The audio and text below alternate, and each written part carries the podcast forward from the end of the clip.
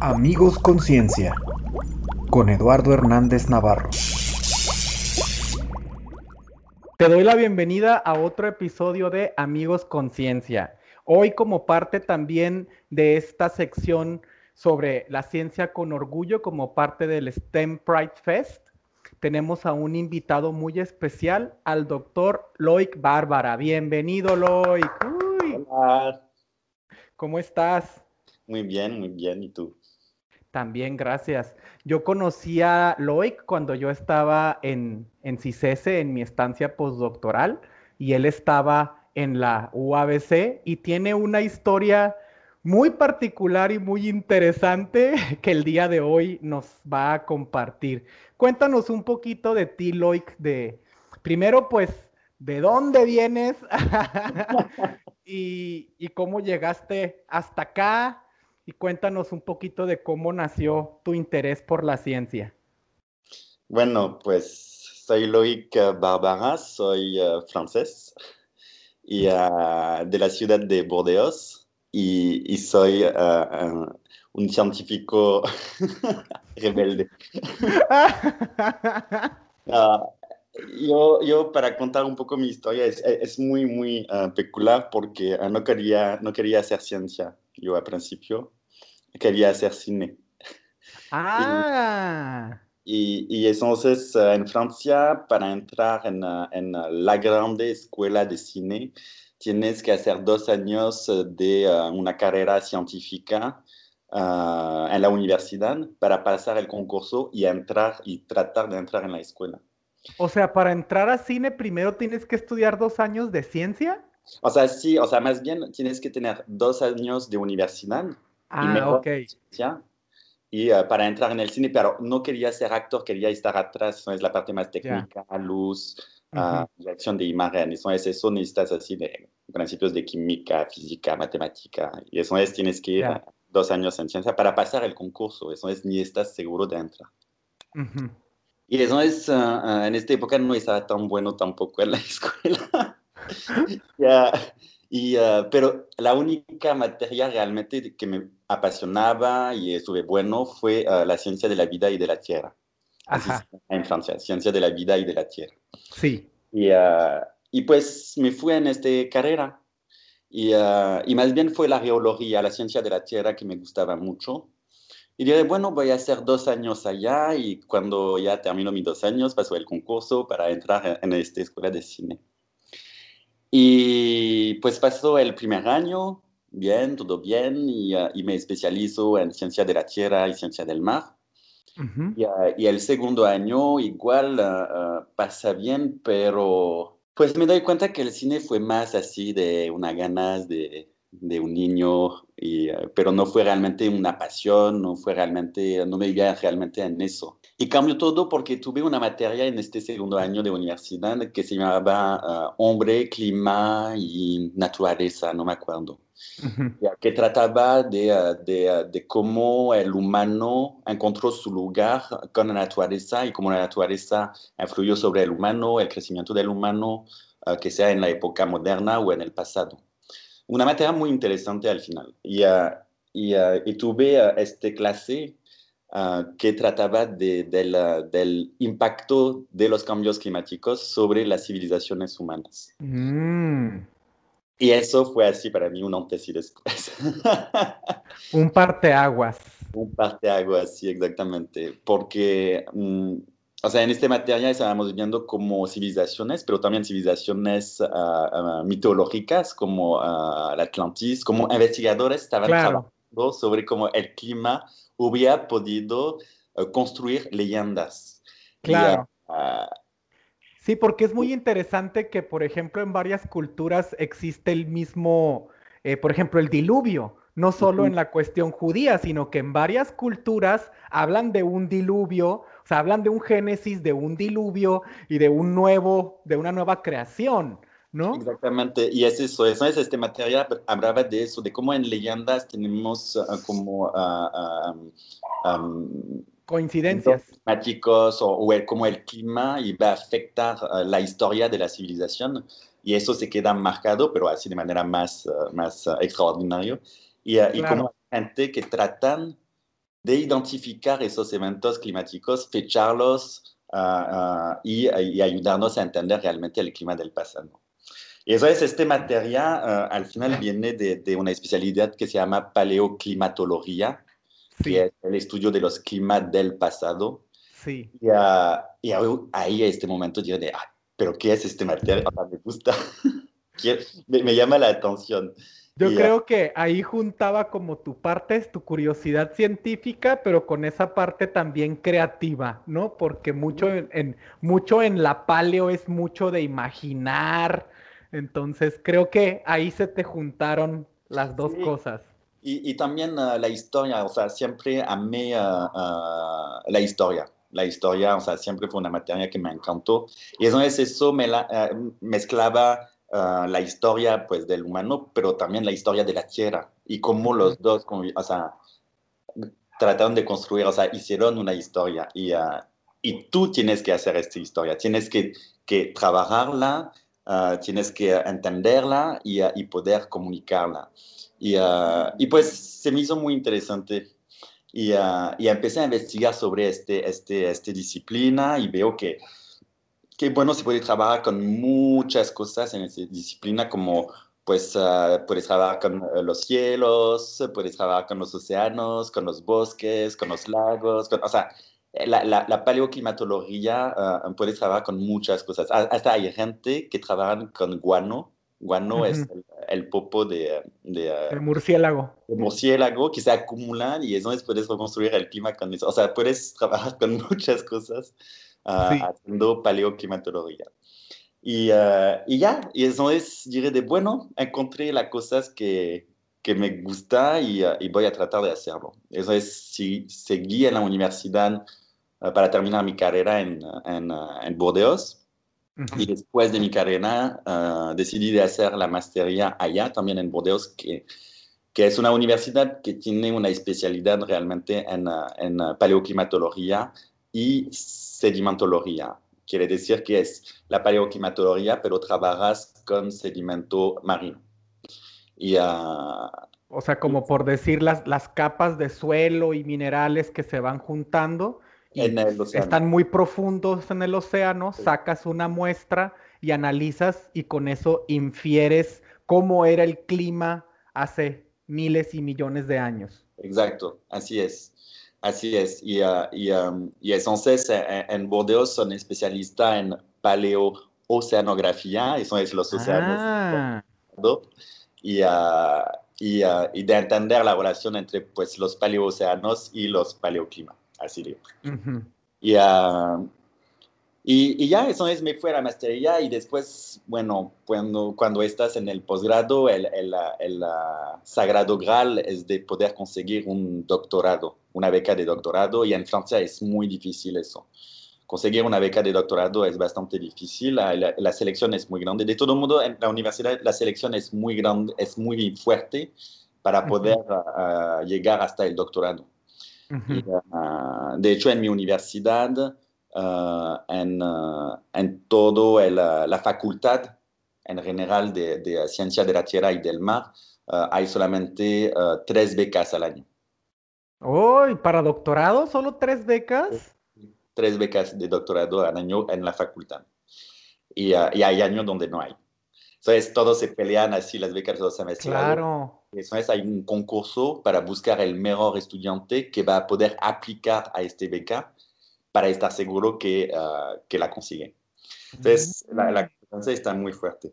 Y, uh, y pues tú fuiste fui... uno de ellos. Yo fui uno de Para que vean que, qué elegancia la de Francia y qué inteligencia la de Francia, qué barbaridad. y eso es, también tienes que buscar pues un doctorado que te interesa. Y um, durante la tesis de maestría, yo esa vez quería hacer paleoclimatología, paleoceanografía, y estuve buscando así un investigador que hacía eso, y, y todos, porque es una disciplina que es muy bonita, entonces mucha gente quiere hacerla, y todos mis, mis, mis compañeros de, del salón de la maestría, pues encontraron así todos los profesores que hacían eso. Y, uh -huh. uh, y como en muchas universidades del mundo, en las universidades tienes los docentes, los uh, profesores y los investigadores. o sea, son profesores investigadores y solamente los investigadores investigadores. y Ah, muchas ok. veces en- no conoces los investigadores en Francia porque están, no, no dan clase. Entonces, Mm, están en su laboratorio, en su cubículo. y todo. Y eh, preguntando, me, me dieron el nombre de un investigador que trabajaba sobre la Antártida, el, el clima del pasado en Antártida. Y yo dije, ah, wow, está genial Wow. todo. Y eh, entonces me fui, eh, me fui a verlo durante el posgrado. E hice eh, mi primera estancia con él de posgrado. En Francia tienes dos estancias de posgrado Ujú. Ah, el primer y el segundo año. Y, ah, y me fui con él, se llama Xavier Costa. Ah, y, y él pues me enseñó, pues me enseñó todo. O sea, hice con él mi estancia e hice mi, mi doctorado con él. Y, y es, es como mi papá de la ciencia, o sea. Ya. Y, ah, y, y ya, entonces hice mi doctorado con él. Ah, voy, voy a contar ahorita en detalle de, de, de qué se trata. Y, ah, y me fui en, en eso, en esta disciplina. Entonces mi camino fue más bien me dejé ir, me dejé fluir en función de lo que me gustaba. Y ah, muchas veces cambiaba mis proyectos, pero, pero así, así funcionó. Sí. Enfocado en paleoclimatología. No, eso ya es, a mí ya eso ya se me hace algo muy del otro mundo, ¿no? Ya. Y, cuéntanos entonces un poquito de lo que, de lo que investigabas en tu doctorado o las líneas de investigación que fuiste siguiendo. Entonces, en, ah, um, en paleoclimatología o en paleoceanografía tienes una her- herramientas que te permiten de reconstruir el clima. Y los investigadores entonces, entonces están especializados en esta herramienta para reconstruir el clima. Y, ah, y yo, por ejemplo, fue ah, ah, el uso de las diatomeas, que son algas unicelulares que viven en los océanos microscópicas. Sí, Y, ah, fue de utilizar los restos fósiles de las algas, de las diatomeas, sí. conservados en el sedimento, para poder reconstruir las condiciones superficiales del mar um, a través del tiempo. Ujú. Fue, ah, fue un poco eso. Y en particular ah, fue de desarrollar nuevas herramientas a partir de las diatomeas para reconstruir ah, las variaciones del hielo del mar en Antártida. ok. Entonces, mi, mi lugar ah, durante cinco años, es decir, el posgrado y el doctorado, trabajé ah, ah, sobre la Antártida, el clima de la Antártida, eh, el océano de la Antártida, de la historia de la Antártida. O sea, yo tuve así de... Te podía decir hasta de los nombres de las estaciones que hay en Antártida, lo sabía todo de la Antártida. Claro.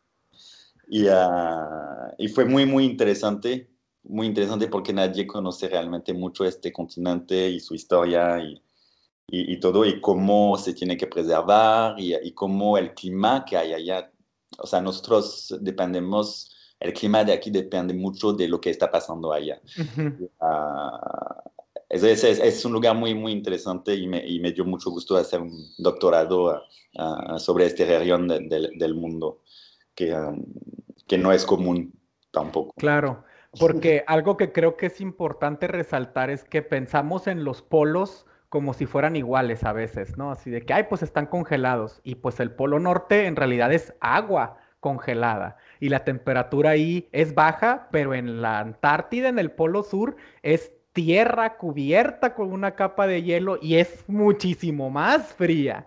¿no? Y es totalmente diferente. Entonces, con el calentamiento global que se descongele la Antártida, hay incluso hay un libro que se llama, no me acuerdo si es como el despertar o el renacer de la Antártida, una cosa así. Es ficción, ¿no? Pero habla así de que de repente todo se mueve y la Antártida se descongela y había plantas y animales, bichos y todo lo habido y por haber en criptobiosis y todo empieza a despertar, ¿no? Y pues puras cosas que tenían dormidas añales, ¿no? Eso creo que a mí me hubiera eh, interesado, porque hay gente que, que estudia en, eh, en la Antártida lo que hay abajo del hielo. O sea, hablamos de Ujú. cuatro kilómetros de hielo. ¿eh? O sea, Sí. una, cuatro kilómetros de hielo, eso es para llegar primero hasta el, continente, está, es fuerte. Y entonces ahí encontraron, de hecho, organismos, ah, no así de así no peces y animalitos, no, pero ah, ah, como microorganismos y, y, están estudiando porque son organismos que están encerrados en un, una, un, un ecosistema, pero propio a ellos, que no tuvo contacto con la atmósfera durante hablamos millones de años, o sea, hablamos de más de 2, 3, 4, 5 millones de años. Entonces, eso es, es, muy fuerte, es muy, muy interesante, eso es, es muy, muy... Y es que se me hace bien emocionante porque es como que una caja de misterios, ¿no? Abajo de 4000 metros de hielo hay un montón de cosas que no tenemos ni idea que hay. No, y, y, y, siempre, o sea, ahorita en la Antártida, bueno, hay muchas, muchas investigaciones, pero es algo reciente. Uh, antes de, de, de, los 80 no hubo tanta gente que trabajaban uh, sobre la Antártida, primero porque es un lugar muy difícil de acceso. Claro. Uh, y, y, segundo, um, porque es, las condiciones son muy difíciles también. Claro. Y, y, no se sabe mucho y empezaron a darse cuenta de la importancia de este lugar para muchas cosas, no solamente sobre el clima, pero sobre también, uh, uh, bueno, los océanos, pero es un lugar muy, muy interesante y, y que se tiene que proteger y, y, los científicos ahorita están así de estudiando y descubriendo muchas cosas en este lugar. Es un lugar muy, muy interesante. Sí, los invitamos a que lean más sobre sí. este, que investiguen un poquito más. Oye, Loic, ¿Y cómo fue entonces que tú estando pues en Francia, estudiando la Antártida, pues de repente, ¿cómo es que se te ocurre llegar a México? hay, hay, diferentes versiones, ¿cuál quieres? la que tú quieras compartir, puedes compartir la... pues, uh, para resumir, uh, pues en 2010, en 2010, 2010 oui, me fui en San Diego en una conferencia de palosanografía uh, durante una semana para presentar pues, uh, mi trabajo. Y pues durante esta conferencia me fui en un bar con amigos y encontré a un americano con el cual pues Um, pasé una buena semana. No, no vi mucho de la conferencia. y no nada de la conferencia. Uh, y pues sí, no encontré este chavo americano en este bar y, uh, y, uh, y, y, pasé una conferencia pues con él y, y, me gustó mucho. Y después de esta conferencia regresé en Francia y quise ver uh, si la historia podía seguir. Y pues seguimos juntos. Y él regresó a vivir en México. Y, uh, y después un momento yo diré de bueno tengo que terminar mi doctorado pero después puedo hacer un postdoctorado afuera de Francia de hecho tengo que. Y, uh, y puedo decir de, de, de buscar una beca para el país que sería lo mejor para él y yo. Entonces estábamos viendo entre Estados Unidos o México. Y, uh, y, pues se decidió México y, uh, y, empecé durante mi doctorado a aplicar a becas postdoctorales. Uh -huh. Entonces apliqué a dos becas, una de la UNAM y una que es a la AXA Research Fund, que uh, fue una beca que apenas empezaba en esta época. Ahorita es una beca muy, muy, muy famosa, muy grande, pero en esta época no fue tan, tan famosa, entonces creo que tuve suerte. famosa. Y, se alinearon los astros para que se lograra. y conseguí mi beca, eso es, o sea, ni había terminado mi doctorado, que ya tenía una beca de dos años postdoctoral chingona, así súper padre, uh, para ir a trabajar en la UNAM. Y eso es, la UNAM solamente me esperaban. Así, eso es, esperaban que yo termino mi doctorado para poder empezar cuando quería uh, mi, mi postdoc. Y uh, ya, yeah, entonces me fui a, a, México a alcanzar uh, pues mi novio y, uh, y a empezar mi postdoctorado en la UNAM. Ay, qué bonito, oye, ciencia y amor. Ciencia y amor. oye, cuéntanos, a, a, mí me interesa mucho esto, ¿no? Porque pues tú te formaste y todo en, en Francia y de repente llegas a Ciudad de México a hacer ciencia. Cuéntanos cuáles fueron tus impresiones tanto pues de la Ciudad de México, de la ciencia en México, de los mexicanos que hacen ciencia. Cuéntanos un poquito cómo fue para ti. Quizá fue un shock cultural mezclado con shock científico. Platícanos. Sí, sí, o sea, voy a ser honesto. ¿eh? Sí, uh, sí, adelante, la... adelante. o sea, ok, quiero precisar que primero pasé de trabajar en Antártida también, o sea, tuve que dejar uh, pues este región del mundo en mi investigación, porque en México no hay mucha gente que trabaja sobre la Antártida. Entonces, uh, cambié de región de trabajo, seguía trabajando con paleoclimatología y paleoceanografía, pero en la parte pacífico de México. Entonces, pasé de zona polar a zona tropical, subtropical. Sí. eso fue el primer choque grande. Claro, claro, porque estabas trabajando con una cosa y de repente te vas con otra, ¿no? Aunque sea dentro de la misma área. El segundo choque grande fue de pasar de soltero a pareja. Eso. no fue de venir a vivir en México, fue de, de vivir en pareja. no, sí. Y uh, no, sí fue un choque no tanto cultural de vivir en México. Yo había vivido en, en, en, uh, en ciudades grandes, o sea, París, que sí es grande, pero no es el DF. El DF es mucho más grande, pero una vez en el DF sientes que es grande, pero si sabes cómo moverte en una capital, una ciudad grande, bueno, no, no cambia tanto. Y uh, de hecho me sorprendió mucho. O sea, no digo que pensaba que México fue como el pueblo de Speedy González, pero... Todos pero abajo del idea, cactus con tenía una idea un poco, un poco así, muy, con, no prejuicios, pero mi imagen, mi imagen de, de México fue, uh, fue, sí, fue totalmente diferente de lo que es, sí. Sí, el estereotipo que es lo que llega de México a otros países, ¿no? Tequila, mariachi y, sí, y ya. ¿no? Mm. Que me sorprendo y yo diré, no, no es así, o sea, y, uh, pero en bien. Y llegué a la UNAM y, uh, y ahí sí, el, el, choque fue mucho más fuerte. Ahí sí, en la universidad, porque uh, la universidad es una institución con sus reglas, con su organización, con su política. y ¿Con su qué? Política. Política. Ah, política, su política. Ah, política. política. es que nos fallan las esdrújulas de vez en cuando, yo lo sé. y, uh, y, que en Francia la ciencia es diferente, o sea, es, realmente hay una libertad. E, eres libre, o sea, yo, yo, no hay realmente una jerarquía. Hay, pero es muy escondida y la gente no la respeta porque todo es rebelde. O sea, el científico en Francia es rebelde, es así rebelde, uh, no quiere autoridad, uh, por eso hizo ciencia y investigador, porque no hay autoridad, y, uh, y está libre de hacer lo que quiere, y, y, a condición que, bueno, hay resultados, y ya. Claro. Y, y te vienes a enfrentar con uno de los países con más burocracia del universo. Así, donde tienes que hacer reporte de todo lo que haces, reporte de todo lo que pides, compras, hacer así de y, uh, y, con, uh, y con autoridad.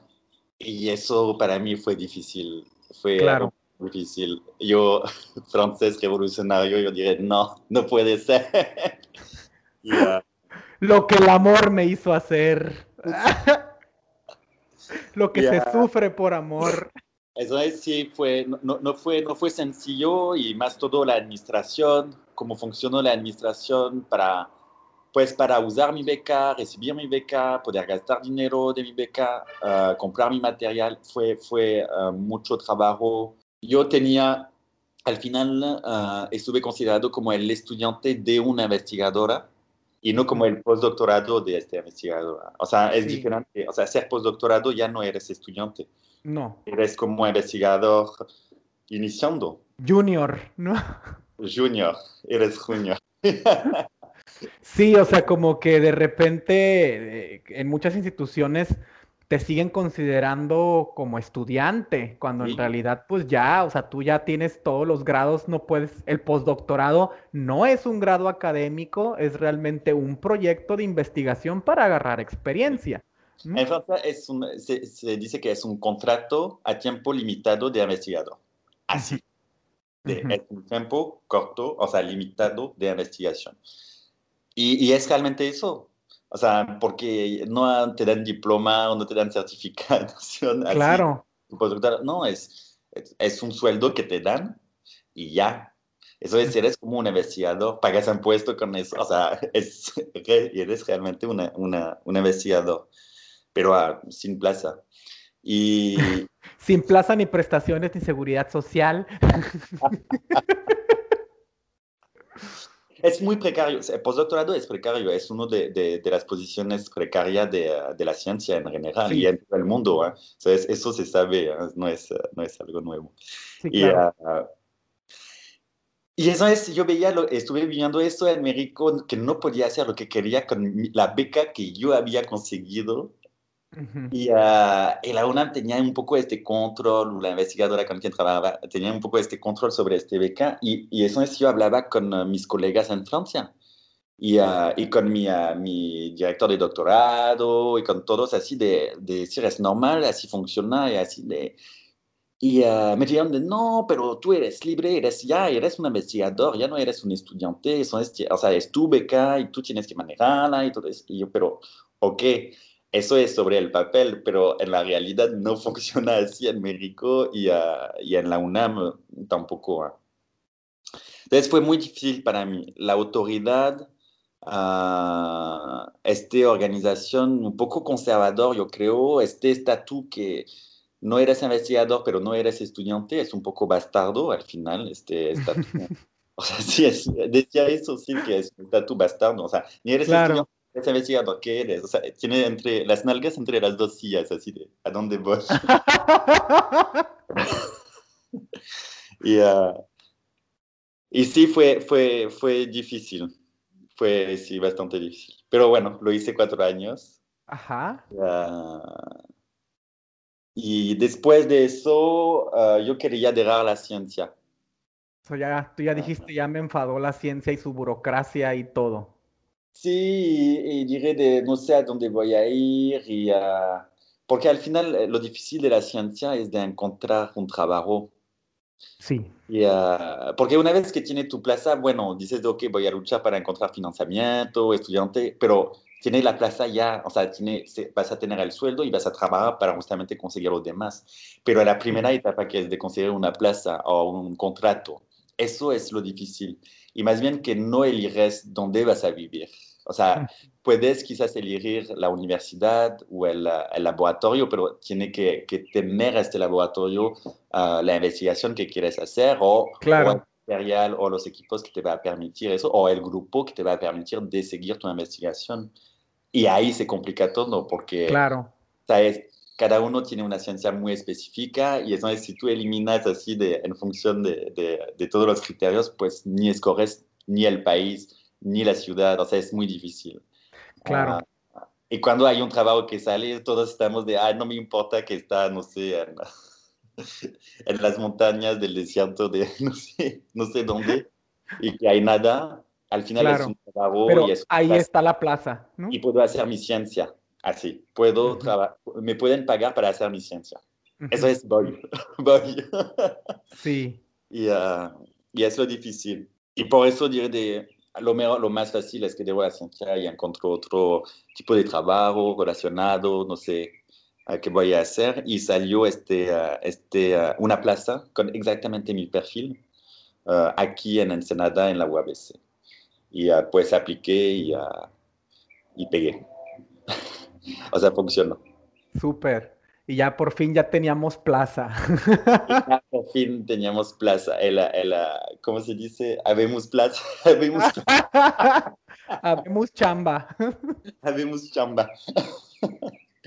sí. Y, uh... y cuéntanos entonces cómo fue, ya que te dan tu plaza, como esto, este proceso de adaptación pues a una nueva institución con una ya con una plaza y tener que buscar financiamiento, ¿cómo fue? Sí, llegué a la UABC y uh, en un grupo de investigadores que, uh, que, estaban aquí, que construyeron el grupo en el cual uh, llegué y el reclutamiento fue para Pues para tomar uh, el seguimiento de este grupo porque ellos se iban a, a, a jubilar pronto. O sea, mm. fue de, iba a dar la continuidad y, uh, y, el nuevo a este grupo. Eso es, fue, fue el objetivo de, de, de este plaza que conseguí. Sí. Y entonces llegué y, y, y, llegas en una institución que está así ya grande. la mayoría de los investigadores tienen más de 50 años o sea, más del 50% de los investigadores tienen más de 50 años. Uh, y tú estabas chavalito. Pues tenía como 32 años, ¿sí? Ay, sí, estabas pequeño. sí, 32.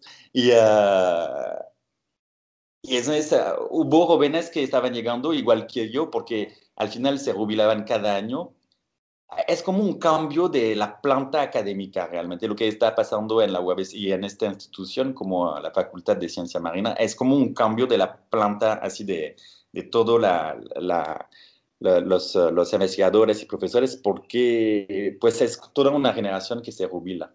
Uh -huh. Y uh, lo que es interesante porque estás viendo así muchos jóvenes llegar y hay como una, una pasación de, de de, uh, de, los laboratorios, o sea, es, es interesante. Uh, excepto que hay unos investigadores que se quedan así de, no me quiero ir, así no me quiero ir de aquí, no me quiero jubilar y, uh, y, y, puede ser un problema porque no dejan el espacio justamente a esos jóvenes que están llegando y que ya sí. quieren mover los muebles y sacar el polvo y, y, y cambiar un poco la manera de hacer las cosas. Uh, entonces llegué, llegué en, en, este ambiente que en transición, al final es un ambiente en transición entre uh -huh. dos dos generaciones, dos maneras de hacer las cosas. Y uh, lo que fue interesante, y sin embargo llegas en un lugar, o sea, la universidad, o sea, el instituto no, es, no hay mucho dinero. Uh -huh. Y la ciencia no tiene mucho dinero. Eso en general en México no hay dinero para hacer ciencia. Y pues desde llegar en un lugar y tienes que otra vez conseguir dinero, construir tu laboratorio, como había hecho en la UNAM, pero en la UNAM tenía la beca que me permitía de hacerlo. O sea, con mi beca postdoctoral venía dinero para construir mi laboratorio. O sea, todo mi equipo, mis consumibles y todo eso. Que aquí ¿Y, ese, la...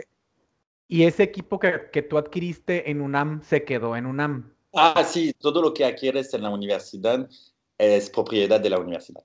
Claro. Entonces no, no, no, puedes mover uh, de, de, una universidad al otro equipos o, o, lo que sea.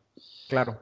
Um, entonces si llegué aquí, igual tuve que, pues, formar mi, laboratorio, tratar de conseguir estudiantes que estaban interesados en mi tema de investigación, también lo que no es sencillo porque el estudio de las diatomeas uh, requiere mucha paciencia porque uh -huh. hay uh, un poco de taxonomía, es reconocimiento de las diatomeas a un microscopio uh -huh. y pasas así horas y horas en el microscopio para contear así diatomeas, así las contas, reconoces y cuentas, reconoces y cuentas. Separarlas por especies sí, y después especies. contar cuánta hay de cada especie. Sí. Tener las abundancias de cada especie en cada muestra y trabajamos con 150, 200 muestras. Entonces, imagínate y, y pasas como dos a tres horas por muestras en el microscopio, más la preparación en el laboratorio de las placas. O sea, es, es, es bastante trabajo. Y encontrar estudiantes que tienen la paciencia y las ganas de hacer eso, pues fue difícil. Claro. Y, uh, entonces, la, igual en la UABC no fue tan sencillo pa, para mí como en la UNAM. Y hasta me pregunté a mí mismo, y creo que tengo la, la respuesta, ¿eh? si uh, realmente no fue, uh, no es el sistema universitario que, que uh, falla aquí en México, es más bien quizás yo no estoy adaptado en este sistema universitario en México. Porque, porque pues me educaron y crecí en un sistema universitario en Francia y es totalmente diferente la manera de hacer. Y eso es una vez que probaste a, a, a, a este funcionamiento, pues lo quieres ese, no quieres los otros. Claro. De libertad, o sea, probé, probé a la libertad y, y, y, dices, de, yo quiero vivir así, trabajar así con esta libertad y, y, uh, y en México no la tienes, tienes 50% de esta libertad máximo. Y, uh, y eso sí fue difícil para mí fue difícil, que sea en la UNAM como el agua BC. Y uh, sí, me costó mucho. Me costó mucho. De, bueno, este, de libertad. Uh -huh. Cuéntanos un poquito acerca de, de, las investigaciones, igual, o sea, de algo que tú hayas encontrado o que hayas estado enfocado ya cuando estabas en, en, en UABC. Pues yo uh, en particular estuve trabajando en el, uh, en el Pacífico americano, en zona uh, costera. Uh -huh. y, y, lo chistoso es que yo durante mi maestría trabajaba con escala de tiempo de 500 mil años, un millón de años. Uh -huh. Y después, en mi segunda instancia, reducí, fue así, los últimos 40 mil años. Uh -huh. Después de mi doctorado fue así, los últimos 10 mil años, así escala de tiempo. Y poco a poco fue reduciendo y, uh, y, en la UABC trabajaba con los últimos 200 años. O sea, me ah. interesa que se llama la, el antropogeno, el, el antropoceno, uh, que es uh, pues esta época donde el humano empezó a influir o a influir sobre los ciclos naturales y, y, sobre el clima. Y, es eso que, me interesa mucho, o sea, que me interesaba mucho. Y, uh, pues uh, traté primero de encontrar registros sedimentarios que te permiten de trabajar en esta escala de tiempo, porque es algo difícil. O sea, el sedimento se acumula en los océanos al ritmo, por ejemplo, en el Pacífico de un milímetro por año. O okay. de un, hacia algo muy, muy fino, una capa muy delgada de un milímetro por año. Entonces, imagínate un pequeño corriente marino en el fondo y este milímetro se va. O sea, y ya, perdemos ese registro de ese año. O sea, se, o se mezcla con el año anterior. Ah. Por, así de, porque están sueltas, o sea, no es así claro. una captura, no, es suelto, son partículas, entonces se mezcla. Entonces, eh, la, la, primera etapa es de, de entender cómo sedimenta en tu lugar Uh, uh, pues lo que viene de la columna de agua, tu información al final, tu, uh, tu uh -huh. registro, tus archivos, cómo sedimentan, cómo se conservan en el sedimento y si puedes trabajar con eso. Entonces, la primera etapa fue de buscar sitios donde podía tener registros de buena calidad y de alta resolución. Mm. que no estuvieran tan perturbados, que estuvieran bien conservados. Eso es, encontré esos sitios y, y empecé a trabajar. Y, uh, y, pues ya empecé a reconstruir uh, los climas uh, de los últimos 200 años y las condiciones superficiales del mar de los últimos 200 años en el Golfo de California, en frente de, de, los Mochis, -huh. en Sinaloa. Sí. Y, y, el otro sitio estaba en, en la bahía no me acuerdo cómo se llama este bahía, pero está enfrente de Nayarit, de Sayulita. Ok. Ok. Entonces, son los dos sitios. Y ahí, uh, pues, trabajé primero sobre la sedimentación. Por ejemplo, en los mochis, um, puse en, en relación um, sequías y eventos de grande lluvia en el continente que hizo que hubo descarga del río fuerte, mucho más fuerte antes que, que, hoy en día, mm. Pero más bien que este río tiene una descarga um, más importante que lo que estamos pensando. Es decir, que hoy es un río que tiene prensa, o sea, diferente prensa, ¿se dice así? Prensa. Pre prensa. Presa. Presa, presa, sí. Ah, sí, presa. Entonces, el río fuerte tiene como tres o cuatro presas, no me acuerdo bien. Uh, y, uh, y, todos piensan que al final uh, los sedimentos que llegan en el Golfo de California o sea, vienen por el viento. Y, y yo no estuve tan de, de, acuerdo. Eso porque hay muchas zonas áridas alrededor y hay muy pocos ríos. Y cuando hay mucha lluvia o poca lluvia, unos investigadores en los 80 llegaron de, bueno, no vemos la diferencia en la sedimentación y eso es, pensamos que todo viene por el viento. Y, uh, y no, yo no estuve tan de acuerdo. Eso es, mi, mi idea fue de, de, tratar de explicar a la gente con un río, solamente un río, de, si demostramos que este río tuvo variaciones en la sedimentación y puede uh, llevar mucho sedimento en una vez si hay una tormenta, con eso ya enseñamos que puede venir también de los ríos.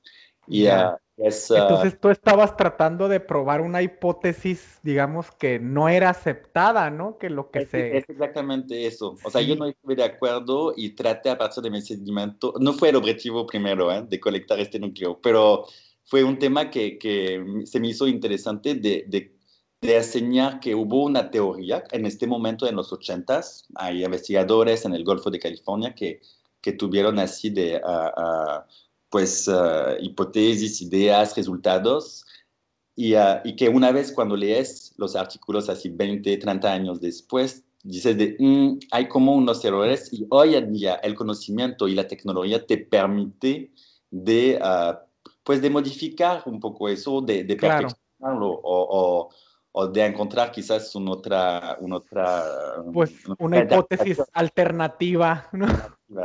Y es lo que trate de hacer, sí y uh, ya. Oye, pero, o sea, que se me hace muy interesante esto de que fuiste cambiando en rangos de tiempo y cambiaste de zona geográfica y, o sea, wow, ¿no? O sea, ahora sí que... ¿Cómo? Amo el cambio, me aburro en el mismo lugar. O sea, si estoy en el mismo lugar, el mismo o sea, estoy muy aburrido. Eso es, me gusta, me gusta aprender, me gusta justamente empezar desde cero, de cambiar de zona geográfica, aprender de esta zona geográfica y todo, y, y una vez que, que ya tengo un poco de una, una un, no sé, una, un landscape de lo que hay en un panorama. Lugar, un panorama, ya, me cambió. Y me, me, sí cambió de lugar y, y, e igual con la escala de tiempo. Pero más y más traté de acercarme con, uh, con el humano, ¿sabes? Regresé claro. un a, a, a, este, de este materia que, que, de segundo año de universidad, que al final uh, siempre me interesó cómo el humano uh, estaba implicado o afectado uh, por la naturaleza. O, o cómo y viceversa. Y viceversa, sí. Entonces, traté de, sí, de al final regresé de manera inconsciente a, a eso, a, a esta relación hombre y clima. Sí, o sea, a lo que inicialmente te inspiró para hacer ciencia, lo terminaste haciendo. Tomaste tu desviación hacia la Antártida y hacia otros tiempos geológicos, pero terminaste regresando a lo que te inspiró a hacer sí. ciencia. Exactamente. Para dejarlo después. pues cuéntanos un poquito de eso, ¿cómo, cómo fue? ¿En qué momento pasó? Pues como los había comentado, eh, después de la UNAM quería dejar la ciencia y, y, y, uh, y, probar nuevas aventuras afuera del mundo académico y se me salió esta oportunidad y diré de, bueno, o sea, una plaza es una plaza, o sea, no tenemos claro. que, que uh, ser muy difícil tampoco y, uh, y, más cuando es exactamente tu perfil de investigación. Eso es, intenté la experiencia, intenté la aventura. Uh, nos cambiamos de ciudad, venimos a vivir en Ensenada. Antes estábamos en el DF, después nos vinimos a vivir en Ensenada y, uh, y, uh, y, y otro shock. Sí, otro shock cultural, pasar de la ciudad al pueblo. y, y, y la, la, verdad, o sea, me di cuenta que al final no estuve tan feliz, me faltaba aún algo, o sea, no encontraba esta felicidad. Es quizás es una utopía ¿eh? que, que, estuve buscando en, en, la ciencia, que no, algún lugar que no existe en ninguna universidad. Seguramente es eso, ¿eh? uh, pero me faltaba algo y no me llenaba. Y, uh, y, um, y 2020, uh, el hecho de estar encerrado en casa, dar unas clases por, por, uh, por, internet, o sea, en línea, ver que no, puede, no podías regresar en el laboratorio, pero que aún la universidad te pedía resultados, y estaba así, pero ¿cómo, ¿cómo lo voy a hacer? O sea, veía como ya no tenía sentido todo. O sea, para mí ya la universidad no tenía sentido. Su funcionamiento, a las personas que tenía allá, de la investigación que hacía, la manera de cómo conseguir dinero, o sea, ya no tenía sentido, yo diría, de uh -huh. Eso para mí ya no tiene sentido y, uh, y, um, sí, me, me, me, no sé cómo decirlo, no, no, sé cuál es la palabra en español, pero me, sí me hizo sentir no, infeliz, sí, así de quería realmente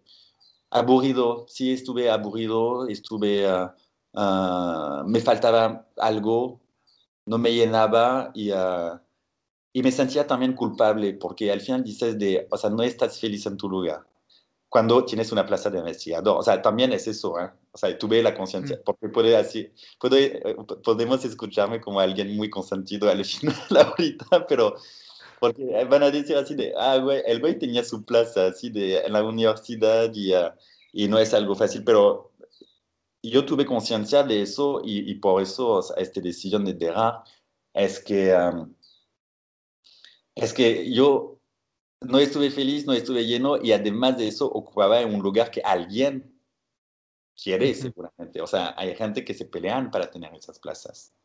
Y, uh, y no se me hizo gusto y, uh, y 2020 fue así de, fue así de, bueno, tengo, tiene que pasar algo. Tiene que pasar algo y, uh, y, y, hacer un cambio en, en mi vida. Y, y, eso es desde sí, febrero ya.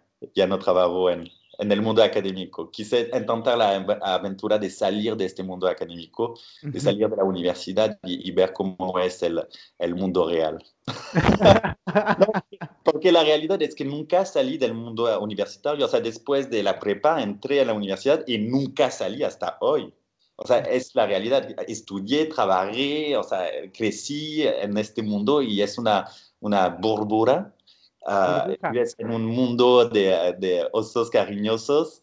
Uh, sí, es la realidad. O sea, el mundo académico puede ser difícil, pero es nada que ver con el mundo afuera. Uh -huh. y, uh, o sea, eh, eh, para mí, el mundo académico estamos aún un poco protegidos. O sea, hay algo que nos protege, hay una institución que te protege. No estás así en la jungla, no estás... Que puede parecer a veces, pero... pero sí, y, uh, pero quise, quise sí tomar esta aventura y, y, uh, y, dejar este pasado. Lo disfruté mucho, disfruté mucho la ciencia, disfruté mucho la investigación, me encantó trabajar sobre las zonas geográficas y las uh, periodo de tiempo con el cual trabajé. disfruté mucho la gente que conocí, Uh, güey, la ciencia hizo que me enamoré de un mexicano y que ahorita vivo en Ensenada. O sea, también es eso. O sea, todo eso yo no tengo ningún arrepentimiento de todo lo que hice en ciencia. Pero sí, es tiempo de, de, de empezar un otro capítulo en mi vida y, uh, y, uh, y, a ver, quizás en el futuro regresaré, no sé. Claro. No en eso, sí. Y este nuevo capítulo yo estoy seguro que hagas lo que decidas hacer pues te va a ir súper bien, porque tienes muchísimo talento. Entonces te va a ir, te va a ir súper bien, como te ha ido bien siempre. A ver, gracias, ojalá. Ojalá. Oye, y con respecto a lo que comentábamos al inicio, pues de que este episodio forma parte de la sección especial del mes del orgullo, quiero que nos des un poquito de tu, de tu experiencia en ese ámbito, ¿no? De este tanto, quizá a lo mejor como comparar cómo son los ambientes, ¿no? A lo mejor en, en, Francia yo sé que hay muchísima más apertura, muchísimo más todo, y pues llegas a México en un país donde pues a pesar de que no es que esté penalizado, pero sigue habiendo muchísimo machismo, muchísimo homofobia, ¿no? Entonces no sé si quieras platicar un poquito de tu perspectiva de cómo, cómo has visto que avanza todo esto o compararlo con respecto a Francia o si tú has sido víctima o testigo de cosas como discriminación en el mundo de tanto dentro como fuera de la academia. Es, uh, oh, tengo muchos que decir. Adelante, adelante. Está, es, estamos grabando, estamos al aire. Voy a empezar con el hecho que yo salí del closet durante mi doctorado. O sea, ah, no, sí, no, no, a principio de mi doctorado, o sea, salí del closet muy tarde. Uh, uh -huh. Eso es, no, no, lo escondí al principio. De hecho, cuando conocí a Eric en San Diego, a, a, a mi novio, perdón, mi pareja se llama Eric. cuando eh, conocí a, a, mi pareja en San Diego, uh, pues escondí. De hecho, fue chistoso porque en San Diego, durante la conferencia, Uh, tenía dos amigas que sabía lo que estaba pasando. ¿eh? Y a la conferencia, los investigadores estaban en la UCSD, es en la universidad, y nos dieron a todos los investigadores como habitaciones de esas habitaciones um, de estudiantes americanos, ¿sabes? Donde cada uno tiene un cuarto para dos personas y es baño y ducha común, ¿sabes? Sí. Y eso es un edificio, un corredor fue así la, la, comunidad francesa y después al lado la inglesa y después los alemanes. y, así lo hicieron, pero cada uno de nosotros teníamos nuestro propio cuarto. y, uh, y con Eric la noche íbamos en mi cuarto, pero no quería que mis colegas, uh, los otros investigadores de Francia, vean que iba con un otro hombre en mi cuarto. Bien, esto no de que iba con alguien en mi cuarto, pero con un otro hombre, es eso que me, que me preocupaba porque, pues hablamos de eso hace, hace 10 años, 11 años, y, y, y, no creen que en Francia no hay homofobia, no creen que está tan aceptado, y, y menos hace 11 años. Eso es, yo apenas me aceptaba, y no estaba seguro que la gente alrededor de mí me, me iban a aceptar Uh, eso es, estaba muy escondido. Y, uh, y regresé en Francia y, uh, y mi director de doctorado, o sea, cuando me vio así tratar de aplicar en México y todo eso, no entendía así, me, ¿por qué ¿Cómo por qué te quieres ir a México? Y, y yo diciendo nada, así de, ah, no, es que encontré eso, me interesa, quiero viajar, quiero ir al México. Y no decían nada a mis directores de doctorado, nada. Hasta una semana antes de defender mi doctorado. Y los diré. De hecho, fue chistoso porque así es como si salí del closet a mis directores de doctorado en un restaurante mexicano en Bode. Yo digo que les voy a contar la historia porque México y a y estaban así, o sea, de hecho la reacción me, sorprendió mucho porque me dieron, o sea, ¿por qué no, no, nos había dicho desde a principio que al final ibas en México para alcanzar a alguien? O sea, ni de vas a alcanzar así de uh, un hombre, una mujer, no, de alcanzar a alguien. O sea, hubo más este lado de sabemos lo que es de uh, tratar de vivir una relación de amor y la ciencia porque es una realidad también, es complicado. porque como no escogemos los países, los lugares, las ciudades donde vamos a trabajar, pues es difícil de, tener también relaciones con, con alguien estables. Y, ah, y me sorprendió mucho, me sorprendió mucho porque fue la reacción de ellos y, me dio mucho, mucho gusto. Entonces es como si salía del closet una segunda vez. Y, uh, y a partir de este momento me di cuenta, sí, el mundo científico es bastante abierto, o sea, en mí, en ciencias naturales, en, en, en paleoceanografía, paleoclimatología. De hecho, todas las conferencias que hice, o sea, muchas, están en, en ciudades reconocidas por su turismo o, o, la población LGBT que hay en esas ciudades. Por ejemplo, fue en una conferencia en CIGETS, que es la capital, estación balnearia gay de Europa, en uh, San Francisco. Cada año hay la, la, la, AGU, que es American Geoscientists Union. Union. O sea, es todo de ciencia de la Tierra Banaya. En Puerto Vallarta, Puerto Vallarta es la URM. La, uh, el URM es Geociencia Americana. ¿Qué más? ¿Dónde fue? o sea, bueno, la paleocenografía siempre encontrado. está ligada con el mundo. Entonces, a partir de este momento, dije, bueno, en ningún momento me voy a esconder y, en las universidades donde voy a trabajar. De hecho, no quiero. Y fue así de, llegué en la UNAM y, y cuando tienes que llenar los papeles y tu esposa y todo, y yo así de, no hay esposa, es esposo y se llama tanto. Y cuando la gente recibe este papel, están así de, mm, pero se equivocaron, es Erika, ¿no? No es Eric. Y yo, no, no, es Eric. Y eso es, es eso que me sorprendía, que no tenías la, el espacio para que sea hombre conmigo y mm. siempre estaban buscando a mujeres. no hay espacio, si eres hombre, no hay este espacio sobre los documentos que, para que pongas de alguien de tu mismo sexo. Mm. Ah, Desde ahí empezamos mal, ¿no? sí, poco a poco diré, bueno, pero al final es aceptado, lo puedes decir y, ah, siempre, o sea, tuve un ambiente donde ah, fue, fue bastante aceptado. En la UABC también, pero igual siempre cuando dicen, ay, tu esposa, y tú dices, no, no es esposa, es esposo y siempre se quedan bloqueados y están, ah, ok. Pero creo que porque no, hay, no están acostumbrados que alguien directamente y muy abiertamente les dicen las cosas, no lo esconden.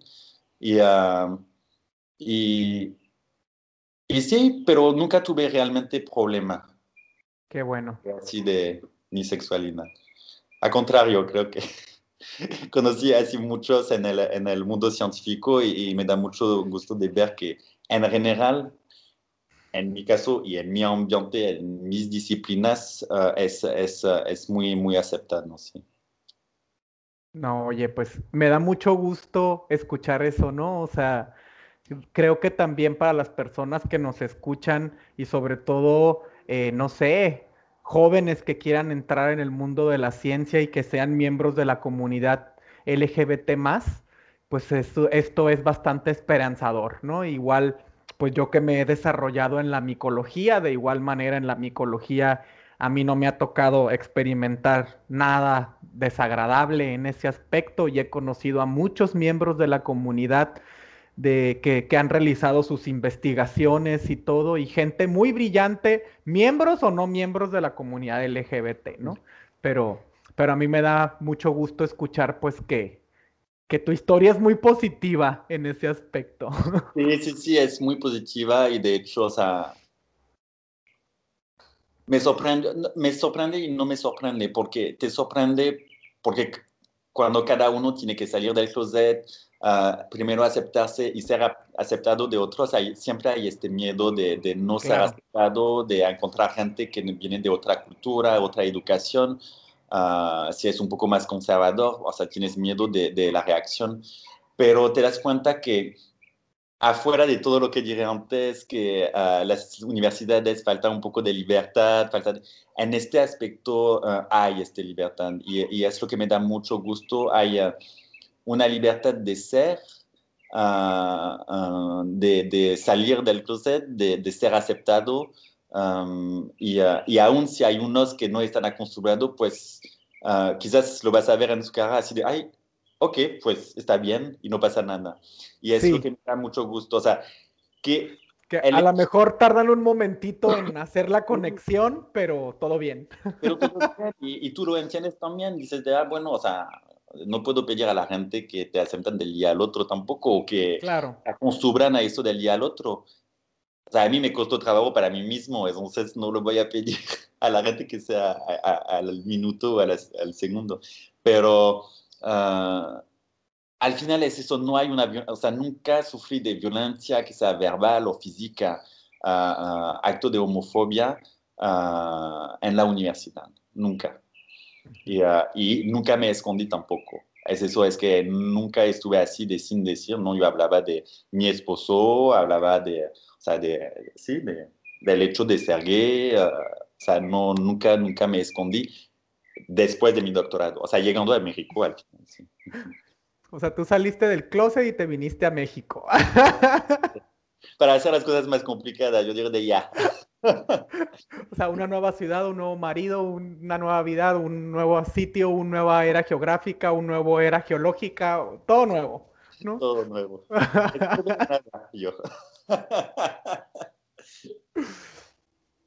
Ay, Loic. Oye, pues nada más para terminar, hay una pregunta que yo les he estado haciendo a mis, a mis invitados y esto está relacionado ya con un tema aparte, ¿no?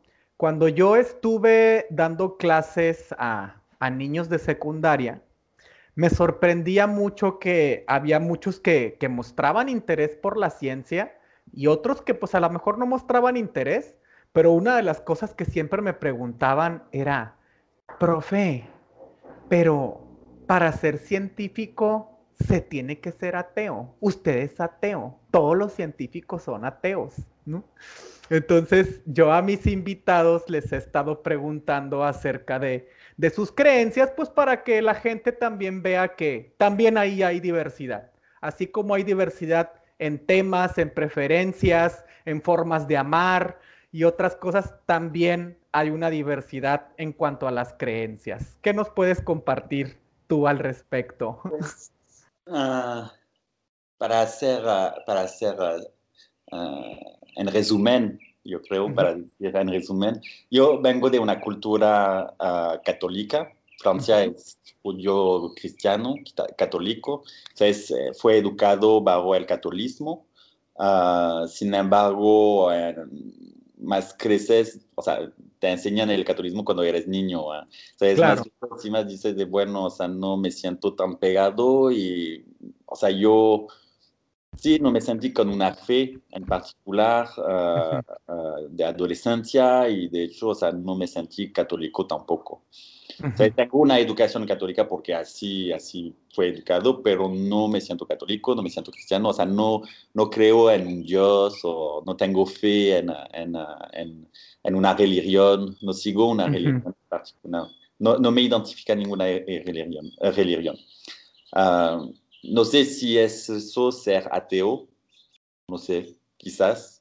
Uh, bueno, porque es, es, muy diferente decir no estoy en una institución religiosa a decir no creo, ¿no? Sí, y es por eso, o sea, por eso hago mucho cuidado. Uh -huh. uh, me hubieras preguntado eso antes de llegar a México, te hubiera dicho, soy ateo, no creo en nada. O sea, ningún Dios, todo yo, es la naturaleza, es la ciencia, todo eso. O sea, así muy, muy... Pero hoy en día te puedo decir, quizás aún no existe. Si mi fe tiene que existir, uh, uh, quizás la institución que la puede representar o la religión uh, no la he encontrado. ¿Ok? Y no me cierro en eso. ¿Por qué? Porque descubrí en México que el espiritual es muy importante en la gente. Uh -huh. No, no solamente el, el, catolicismo, o sea, algo de religión, pero más bien hay algo más allá que, que los mexicanos tienen, no sé si viene de, de, de, de, de antes de los españoles. Claro, todas nuestras culturas sí, prehispánicas. Sí. Y, uh, y, y, ese, y eso te hace mucho reflexionar como extranjero cuando llegas en México, porque te hace preguntar sobre tu propia espiritualidad. Dices de, o sea, ¿pero qué ellos tienen y yo no tengo? ¿O, o qué es realmente eso? ¿Qué, qué corresponde? Y empezás un trabajo de búsqueda y, uh, y uh, que cambia un poco tu visión de ver las cosas. Eso es por eso. Hoy en día te digo, no sé si es eso ser ateo o no, pero si yo tengo una creencia, una fe en algo, aún no lo he encontrado y no estoy cerrado para encontrarlo. Porque existe diferente manera de, de vivir su espiritualidad, yo creo. Claro y lo descubrí aquí en México. no, pues descubriste varias cosas en sí, México. Muchas nos, queda... Nos queda claro. Bueno, Loic, pues ya, pues nada más nos queda más que agradecerte por abrirnos las puertas de tu, de tu corazón y platicarnos toda esta historia, ¿no? Porque no es solamente tu historia en la ciencia, sino también tu historia personal como miembro científico, miembro de la comunidad LGBT, la parte espiritual. Te, pues te agradezco mucho por haberte tomado el tiempo y regalarnos un ratito para platicar tu experiencia. No, gracias a ti de dar este espacio. Con mucho gusto. Y, y, finalmente, no sé si quieras dejar algún correo o algún método de contacto por si a alguien le interesa aprender un poquito más de, de la paleoclimatología y todo esto. Ah, sí, claro, puedo dejarlo. Ah, es l.jb.barbara, mi apellido, uh -huh. arroba gmail.com. Muy bien. Pues muchísimas gracias, Loic. No, gracias a ti. ¿eh? Esto sería todo por el episodio de hoy. Nos escuchamos muy, muy pronto. Y recuerden, amigos, conciencia. Y en el próximo episodio hablaremos de la psicología aplicada a la educación. Si te gustó este episodio, compártelo y síguenos en nuestras redes sociales, en Instagram, arroba amigosconciencia.